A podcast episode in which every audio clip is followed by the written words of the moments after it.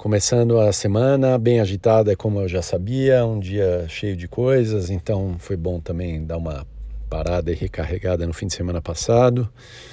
É, mas conversando com o médico, ele pediu para ficar mais uma semana sem exercício, infelizmente.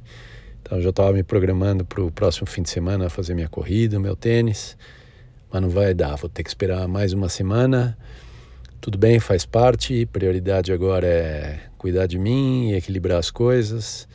Então, uh, só pelo fato de estar cuidando de mim já já já fico contente. Exercício fica para depois, e aí eu volto aos poucos e, e com tudo e depois eu, eu eu compenso, vamos dizer assim. Maravilha.